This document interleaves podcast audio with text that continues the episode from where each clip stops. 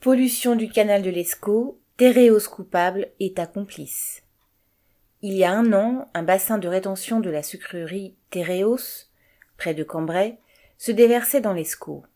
Les substances organiques issues du nettoyage des betteraves tuaient 90% des poissons et se répandaient jusqu'en Belgique. Ce n'est pas la première fois qu'un accident de ce type se produit, mais là les dégâts ont été immenses.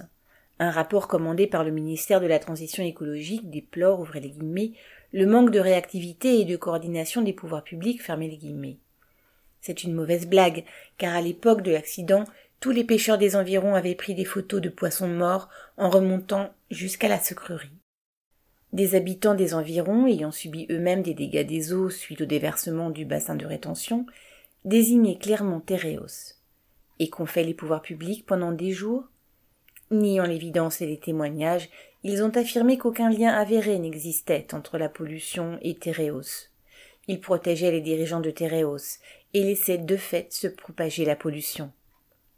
Le préfet du Nord évoque maintenant une amende de 75 000 euros qui pourrait être infligée à Téréos, une somme dérisoire pour le troisième groupe sucrier mondial et son chiffre d'affaires de 4,5 milliards d'euros.